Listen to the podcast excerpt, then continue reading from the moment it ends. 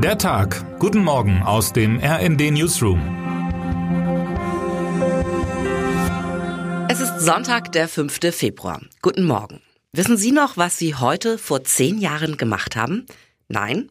Genau weiß ich es ehrlich gesagt auch nicht, aber ich kann es eingrenzen. Meine Tochter war damals gerade mal zwei Jahre alt und machte gefühlt jeden Tag einen neuen großen Schritt. Und ich arbeitete an einem Graduiertenkolleg der Universität Gießen in Hessen an einem Doktortitel, während gleichzeitig die Uni Düsseldorf genau diesen der damaligen Bundesbildungsministerin Annette Schawan aberkannte. Viel bedeutender für die Bundespolitik war aber etwas anderes. Es war der letzte Tag ohne AfD. Einen Tag später, also morgen vor zehn Jahren, sollte diese aus der Taufe gehoben werden. In Oberursel, ebenfalls Hessen und damit gar nicht so weit weg von meinem damaligen Zuhause. Seitdem prägt die Alternative für Deutschland die Politiklandschaft Deutschlands. Nicht zwingend durch inhaltliche Impulse, da kam in zehn Jahren nur wenig rum, aber ganz sicher in puncto Debattenkultur und immer wieder auch als Maßstab dafür, wie viel Demokratiefeindlichkeit unsere Demokratie auszuhalten vermag. Einer, der die Partei schon seit langer Zeit begleitet, ist mein Kollege und RND-Hauptstadtkorrespondent Jan Sternberg. In einer äußerst lesenswerten Reportage blickt er nicht nur auf die Geschichte der Partei und beschreibt deren zahlreiche Häutungen, er schildert auch ganz persönlich, was es bedeutet, eine Partei als Korrespondent zu begleiten, die, sehr vorsichtig gesprochen, ein äußerst gespaltenes Verhältnis zu Journalisten pflegt. Und das führe nicht nur auf Parteiterminen zu teils grotesken Momenten, auch redaktionsintern müsse man mit Sprüchen und mitleidigen Blicken leben können, schreibt Sternberg. Und damit täglich Dutzende Telegram-Kanäle und extreme Medien zu konsumieren, ohne den Verstand zu verlieren. Die meisten der 18 AfD-Gründungsväter sind mittlerweile aus der Partei ausgetreten. Als die Nachrichtenplattform T-Online versucht, einen von ihnen zum Reden zu bekommen, lehnen dies fast alle ab und einer schreibt, das ist nicht mehr meine Partei.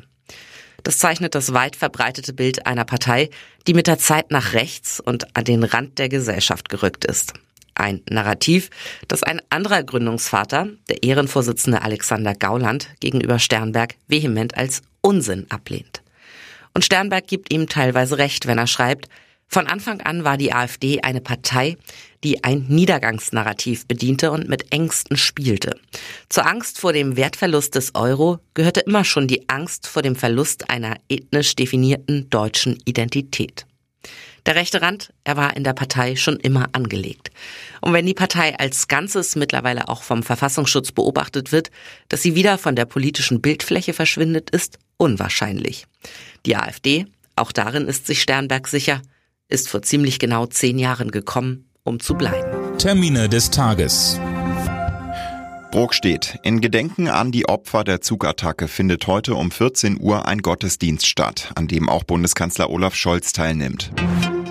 Südsudan. Papst Franziskus beendet seine Afrikareise und fliegt zurück nach Rom. Wer heute wichtig wird. In der Nacht zu Montag um 1 Uhr unserer Zeit werden in Los Angeles die Grammy Awards verliehen. Für die R&B-Sängerin Beyoncé könnte das eine ganz besondere Nacht werden. In gleich sechs Kategorien ist Queen Bee nominiert, unter anderem bestes Dance-elektronisches Album Renaissance und bester R&B-Song Cuff It. Aktuell steht sie mit 28 gewonnenen Trophäen auf Platz 2 des ewigen Rankings.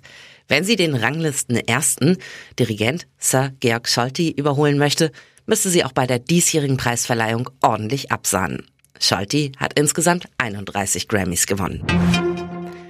Und jetzt wünschen wir Ihnen einen guten Start in den Sonntag. Text Paul Berten, am Mikrofon Philipp Nitzig und Anne Brauer. Mit rnd.de, der Webseite des Redaktionsnetzwerks Deutschland, halten wir Sie durchgehend auf dem neuesten Stand.